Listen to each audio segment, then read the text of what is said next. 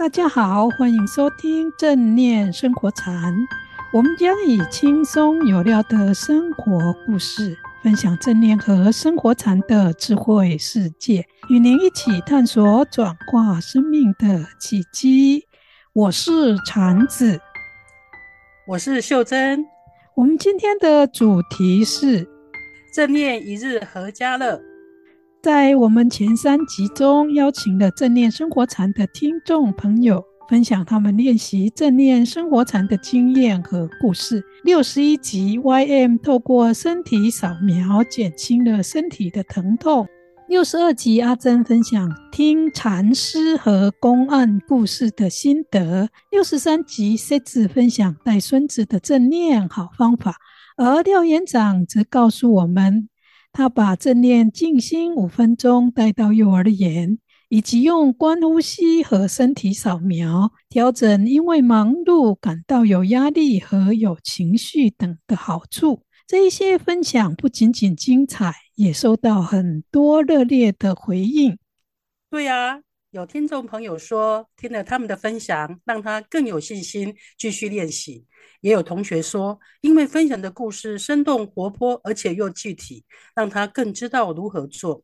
更有听众朋友说，真的收获满满，很感恩哦。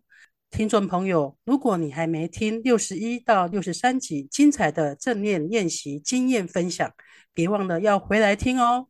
是啊，那我们这一集呢？正念生活禅还邀到两位听众朋友来分享他们练习正念生活禅的精彩故事。第一位是一心同学，他是学法律的，做事非常认真又谦虚，曾经在科技公司担任律师，现在则有自己的职业。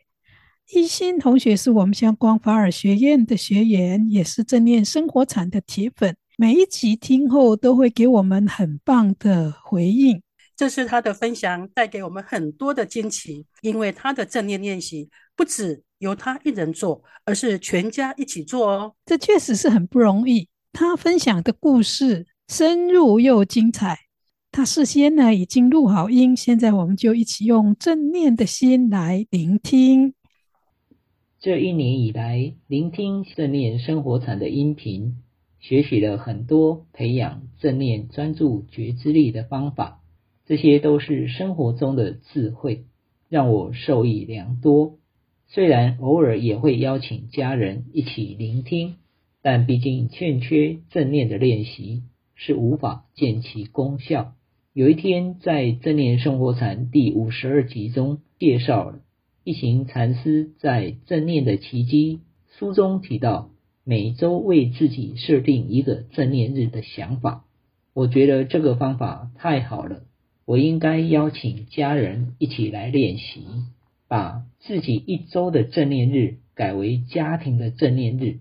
家人有了共识之后，我播放正念生活禅第五十二集的音频，让家人了解正念日是从起床、刷牙、洗脸到吃饭、做事、整理家务。阅读、走路，甚至听音乐、聊天，都要提醒自己保持正念专注，觉知自己正在做的事。同时，我也播放《正念生活禅》第四集《正念生活好事多》的音频，让大家对正念的重要态度、不评价、耐心、接受等等正念的态度能够更熟悉。在这两个多月。透过家庭正念日的正念练习，虽然在用餐时安静了许多，但是大家对食物的味道有了真正熟悉了解，胃肠也感觉有较好。家人相处的氛围，除了保有以往的欢乐，过往经常有因为意见不合唇枪舌战的画面，现在也都很少看到了。因为正念的不评价态度。真的太好用了，即使不是在家庭正念日，当某人要批判指责时，另一人马上提醒，不评价，保持正念，顿时彼此的情绪都能平静缓和下来。正念真的是一帖安顿身心的妙方。让我更惊讶的是，儿子在透过正念的练习后，工作上的专注力明显提升。儿子是经营雪花冰店，当他在端给客人的冰品时，顾客都给予很高的评价，赞许为艺术品。儿子不会因为店务即将转让他人或是歇业而轻忽品质或怠慢客户。他认真负责、亲切服务的工作态度令我感动，一直让同修很挂心儿子的未来。看到儿子的成长，也让同修很欣慰。相信同修的烦恼也是大大的减少。感恩制作法师这一年来在制作正念生活禅上的费心，让我们朝着用正念的智慧过生活，稳健的行走。也谢谢幕后陪护志工们辛勤的付出，希望更多人都能够把正念和禅的智慧用于生活中，提升新的品质。谢谢。一心的一家人真的很棒。听了五十二集正念一日创新生命以后呢，就能落实一起练习。秀珍，你听了以后印象最深的是什么呢？嗯，我们知道有时候家人是最难度的。一心同学能够带动家人一起落实每周一天正念日，从行起坐卧中练习专注觉知力，全家动起来练习正念，这样的影响力量是强大的，实在令人特别的敬佩。是啊，你听了以后最感动的是什么呢？嗯，一般而言哦，一家公司要结束营业的，其实创业者是很难过的。但一心同学的儿子因为学习了正念，能在准备停业期间呢，持续专注的制作好吃又好看的雪花拼，让父母也更放心儿子的做事态度。另外，他们的家人因为学习了正念以后呢，更能够正向的沟通。以前常常因为意见不合的争吵声呢，现在用正念不评价的态度来代替争吵，去接纳当下，因而避免了可能带来的冲突与伤害。从一心同学的精彩故事，让我们更确信，透过正念生活禅的练习，能够协助生活中各种情况的挑战。可见，推动分享正念生活禅是非常有益的事情。谢谢秀珍的分享。我们第二位分享者是依云，她是一位有艺术气质的优秀职业妇女，也是一心同学的贤内助。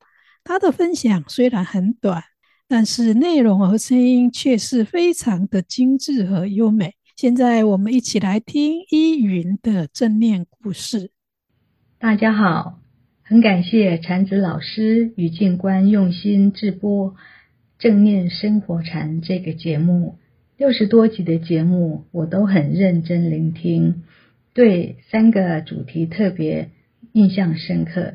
第一个是正念入睡好安眠，第二个是正念身体扫描更深入，第三个是用正念疗愈内在受伤的小孩。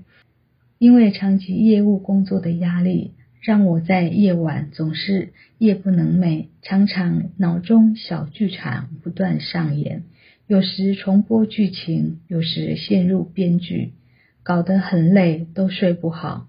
听了节目，我常常用身体扫描让身体逐一放松，也用呼吸调整自己的心念，也喜欢在床边听着正念生活禅节目。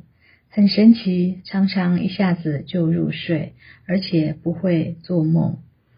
我也喜欢在厨房洗碗、洗菜时专注当下，用心洗每个碗盘、菜叶，享受一个人独处专注的时刻，让内心平静，而不是脑中思绪乱跑。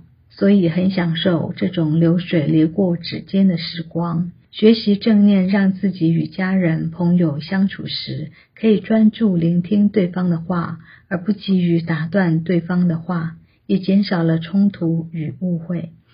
用正念观呼吸疗愈内心受伤的小孩，每天用呼与吸的练习，可以让自己内心受伤的心结得到释放。这个节目让我收获非常的大，非常感谢禅子老师。用心的教导，谢谢依云的分享。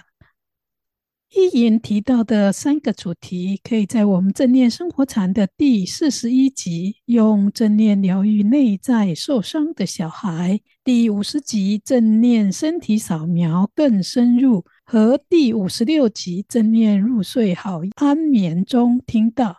还没有听过的听众朋友，也可以回去听哦。失眠是健康最大的杀手。失眠的时候相当的痛苦，透过专注觉知力、身体扫描的练习，让我们跳脱了失眠的恶性循环，用正念减压法来减少甚至于替代安眠药的依赖，这是多么值得的事情。对啊，今天我们非常高兴听到一心和依云两位听众朋友的分享，并把他们练习正念受益的经验和故事分享给大家。